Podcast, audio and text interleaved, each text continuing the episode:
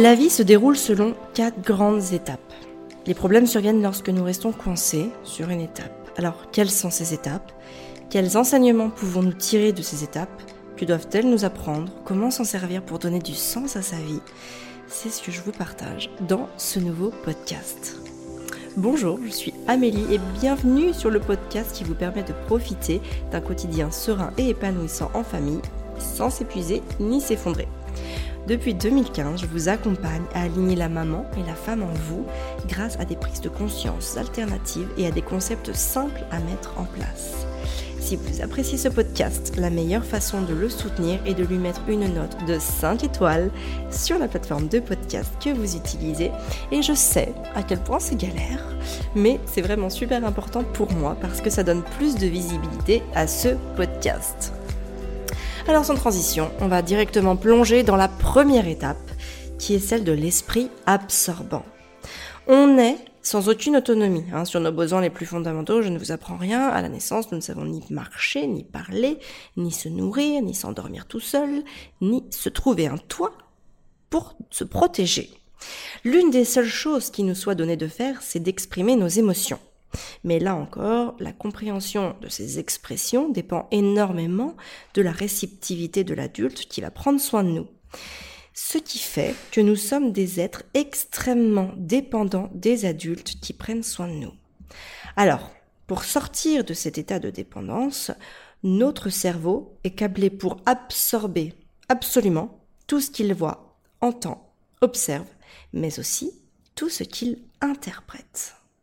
Les enfants apprennent donc à marcher, puis à parler, et puis ensuite ils vont affiner la manière d'exprimer leurs besoins et leurs émotions.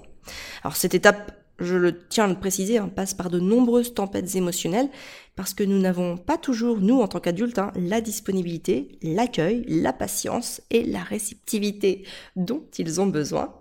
Bref, en tout cas à la fin de l'enfance, ils auront intégré les règles, us et coutumes de la société dans laquelle ils évoluent pour pouvoir eux-mêmes adopter le comportement qui va leur permettre de s'intégrer à la société.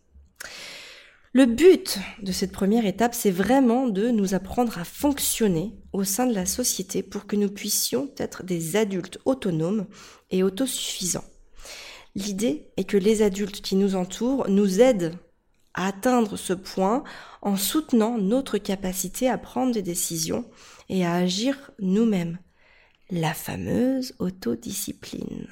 Cette fameuse autodiscipline que je vous invite d'ailleurs, en tout cas que je vous aide à instaurer auprès de vos enfants dans le programme de transformation Maman épanouie. Alors pourquoi cette autodiscipline elle est importante? Parce que lorsqu'on punit un enfant pour ce qu'il ne peut pas faire ou ce qu'il ne sait pas encore faire, on va lui envoyer le message qu'il n'est pas capable de le faire. Et au lieu de nourrir l'objectif de le rendre autonome, le risque de le rendre plus dépendant est beaucoup, beaucoup, beaucoup plus grand. Le vrai problème est que l'enfant va grandir avec cette croyance très forte de se dire continuellement je dois faire des choses qui plaisent aux autres pour ne pas être jugé et pour être accepté.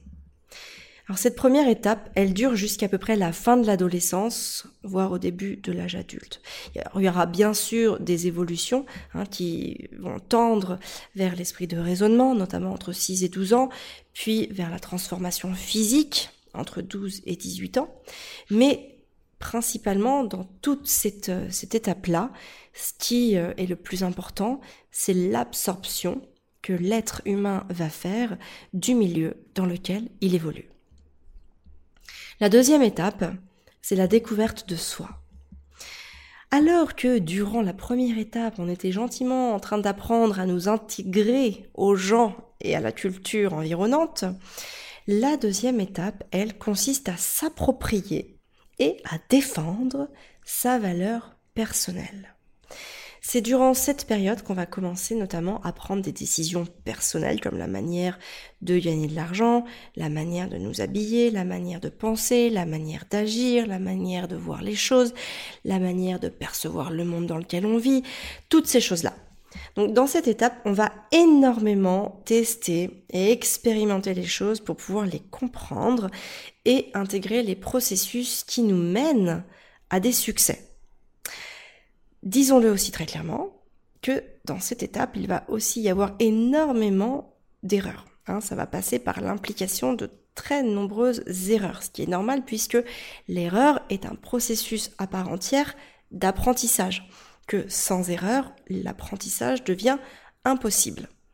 Moi, par exemple, ma deuxième étape, l'entrée dans, ma deuxième étape, je la mets entre, euh, on va dire, je la, il y a un gros point euh, à 27 ans, mais évidemment, c'est pas, je me suis pas réveillée euh, le jour de ma 27 ans en me disant, ouais, cool, je suis dans, dans ma deuxième étape. Mais disons que, avant cet âge, J'étais toujours dans la première phase, c'est-à-dire celle qui implique qu'on va faire des choses qui plaisent aux autres pour ne pas être jugé et pour être accepté. Donc moi, ça passait par faire des études de commerce qui ne m'enchantaient absolument pas. Puis la validation d'un bon poste en CDI en région parisienne qui ne m'enchantait toujours pas, mais qui permettait à mes parents d'être rassurés pour moi et aussi qui me permettait d'être accepté socialement. Parce que mes amis faisaient ça. Mes amis faisaient des écoles de commerce et mes amis signaient des postes en CDI. Alors que moi, je ne rêvais que d'être saltimbanque et de me représenter sur scène.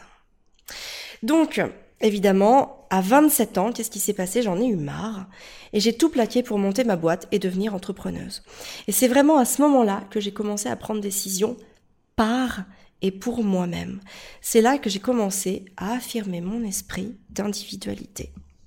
Donc la deuxième étape de chacun, elle est différente hein, pour chacun de nous, parce que ben, on est tous différents, qu'on a tous des rythmes différents, et que voilà, moi c'était à 27 ans, mais il y en a d'autres, ça va être 20 euh, ans, des 21 ans, et puis d'autres, ça sera un petit peu plus tard, vers 30, 32 ans, 33 ans, peu importe. Ce qu'il faut comprendre, c'est que la deuxième étape est le processus de découverte de soi.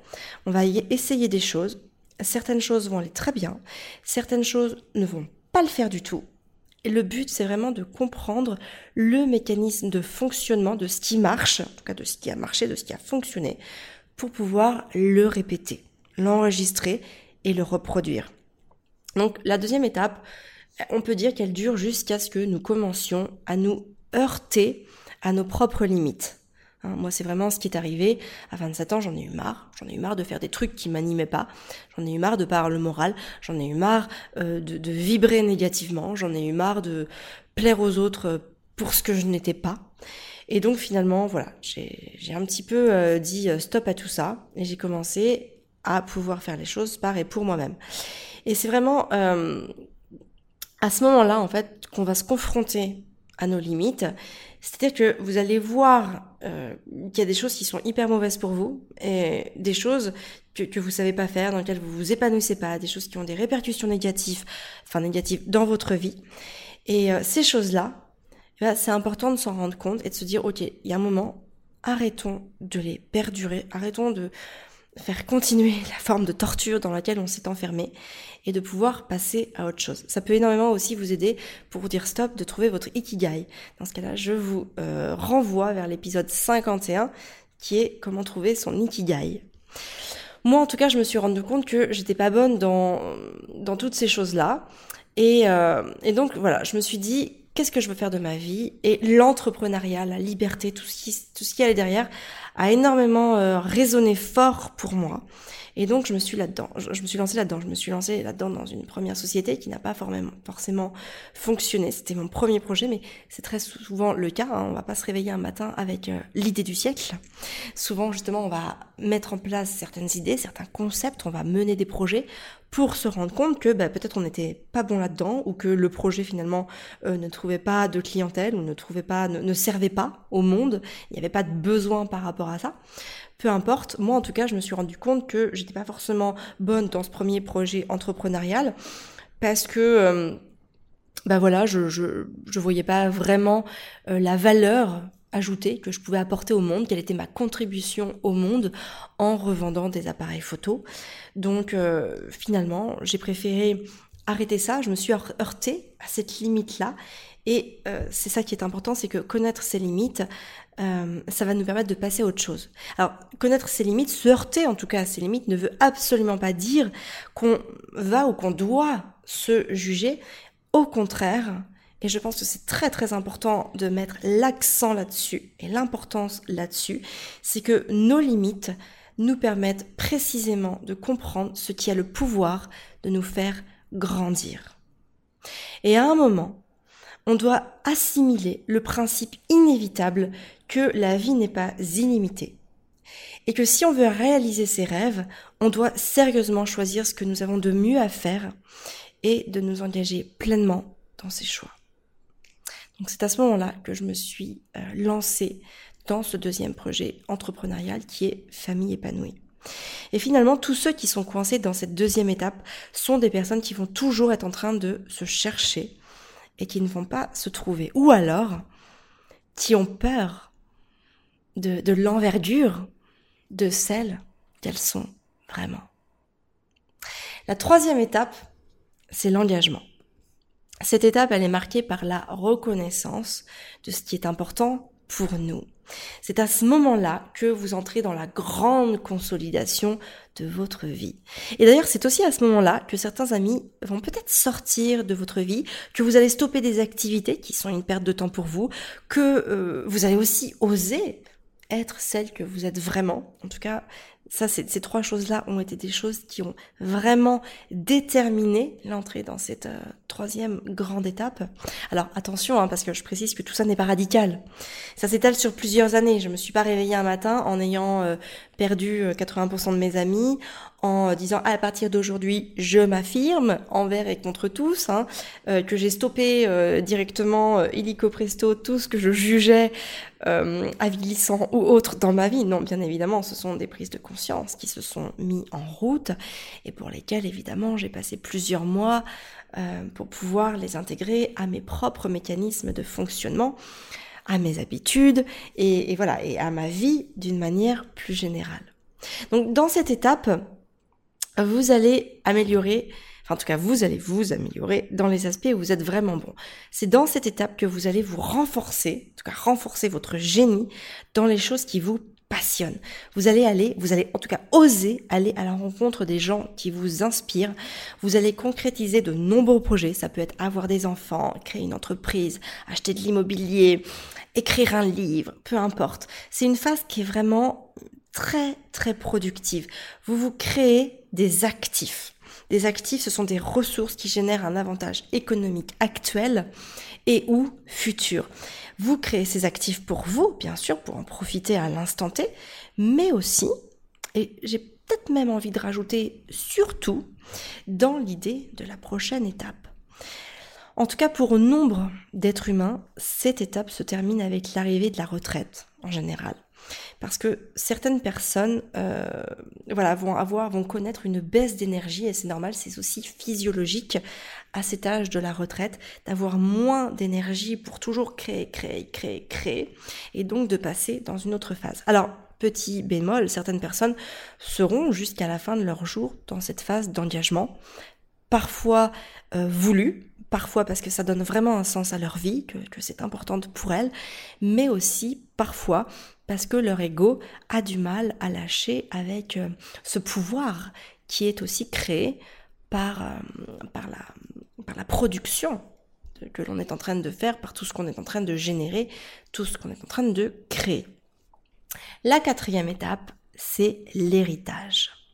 Après avoir fondé une famille, créé son propre bonheur, travailler, bâtir un endroit où se réunir génération après génération, s'être accompli, avoir donné et reçu, et là vient un moment où l'énergie va commencer à baisser.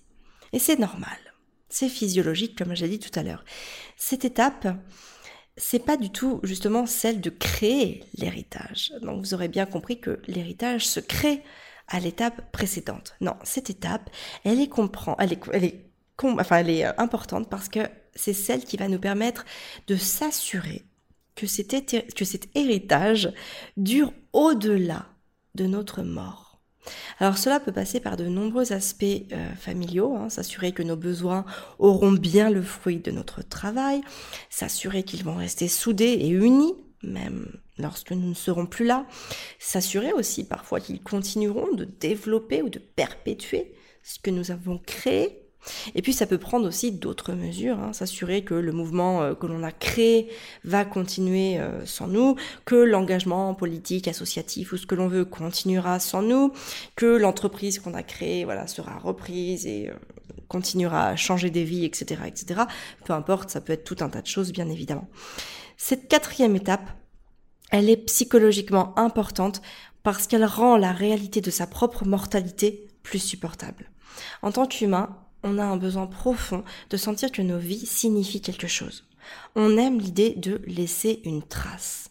D'ailleurs, nombreux sont ceux qui écrivent un livre dans ce sens. Hein. Vous savez, les paroles s'envolent, les écrits restent.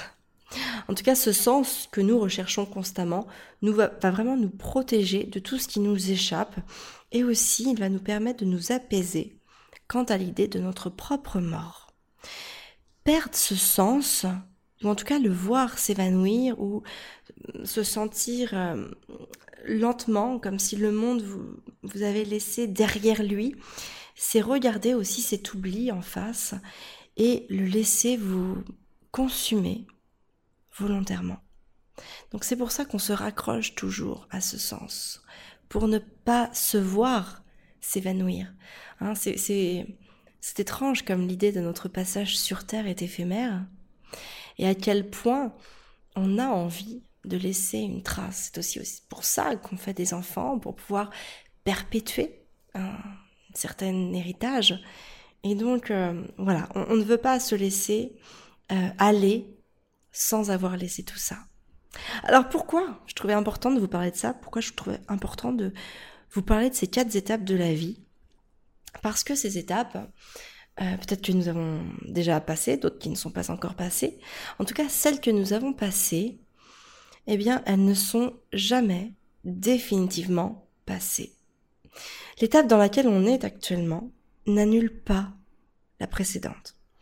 Lorsqu'on est à la deuxième étape, on va se soucier, par exemple, on se souciera toujours de l'approbation sociale.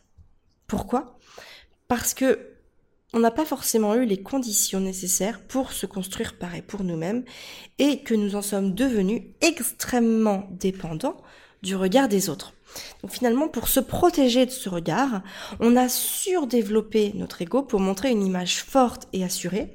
Et cette image, elle est censée impressionner euh, les autres pour nous protéger du regard et surtout du jugement des autres. Dans le même ordre, lorsque on est à l'étape 3, on va se soucier toujours de tester nos limites, qui était un des principes fondamentaux de l'étape 2. Parce que chaque étape va représenter vraiment un remaniement de nos priorités de vie. On décrit souvent le développement personnel, par exemple, comme une progression qui est lisse et agréable. Comme si c'était le fait de passer de l'ignorance à la sagesse. La vérité, c'est que les transitions entre ces étapes, elles sont souvent très compliquées. Moi, personnellement, j'ai énormément souffert de mes transitions. Et prendre conscience de ce que je voulais faire sans parvenir à le faire a été un déchirement, un trou sans fond dans mon cœur, un problème existentiel qui m'a vraiment empêché de regarder dans une autre direction. Et finalement, entre l'étape 2 et l'étape 3, le sentiment d'insuffisance personnelle, moi, il m'a bloqué. Peu importe ce que je pouvais faire, j'avais l'impression que ce n'était jamais suffisant. Alors que finalement, paradoxalement, pendant toute mon enfance, j'étais toujours hyper satisfaite de ce que je faisais parce que j'avais une conscience très juste de, du niveau d'énergie que je mettais pour avoir ce que j'obtenais. Ma mère, elle voulait toujours euh, que je sois la première de la classe, alors que moi, j'évoluais tranquillement euh, dans le peloton. Et finalement, moi, j'avais une toute autre ambition. C'était de jouer. Donc finalement, je faisais le minimum pour qu'on m'embête pas, Hein, pour avoir quand même euh, des notes euh, suffisantes pour passer euh, les niveaux. Et surtout, pour avoir le temps de jouer, de, de faire tout ce qui me plaisait. Moi, je, je dansais, je chantais, j'avais besoin de faire ça autant que je le voulais. Donc, je mettais le minimum d'énergie dans mes devoirs pour pouvoir passer du temps là où j'avais vraiment envie d'en passer. Et j'ai vraiment envie de vous dire que l'apaisement se trouve vraiment dans l'acceptation de ce qui vous manque. Vous allez être beaucoup plus sereine, euh, notamment dans la deuxième étape, lorsque vous accepterez que vous ne serez jamais suffisant pour tout le monde. Et c'est pour ça que l'apaisement, vous allez pouvoir le trouver à chaque étape dans l'acceptation de ce qui vous manque. Donc, dans la deuxième étape, ça va être d'accepter ce qui ne sera jamais, enfin que vous ne serez jamais suffisante pour tout le monde. Vous allez aller plus facilement vers la troisième étape lorsque vous prendrez conscience que vous ne pourrez probablement pas accomplir tous vos rêves ni tous vos objectifs, mais que vous pourrez vous concentrer sur ce qui compte le plus pour vous et vous y engager. Vous allez aller plus facilement vers la quatrième étape lorsque vous placerez toute votre énergie dans le fait d'aider les autres à continuer ce que vous avez commencé. Alors aujourd'hui, je suis heureuse de vous parler de Famille épanouie plus que j'ai créé pour vous aider dans cette transition ou lorsque ça devient plus difficile à réaliser chaque jour. Parce que Famille épanouie plus va vous permettre de trouver les meilleures ressources pour vivre une vie de famille épanouie. Ça va vraiment vous permettre de dépasser vos blocages, de nourrir votre croissance personnelle et de trouver les ressources pour une vie de famille épanouie. Alors vous retrouverez toutes les infos sur ce programme en suivant le lien www.famille-épanouie-plus-plus.fr. Je vous mets évidemment ce lien dans les notes de l'épisode. Je vous donne rendez-vous la semaine prochaine pour un nouvel épisode de podcast. Merci de m'avoir écouté, merci pour votre confiance. Et si vous aimez ce podcast, n'hésitez surtout pas à le noter et à mettre un commentaire sur ce qu'il vous apporte parce que c'est vraiment le meilleur moyen de soutenir et d'encourager mon travail. Je vous souhaite une très très belle journée. Prenez soin de vous et de vos enfants.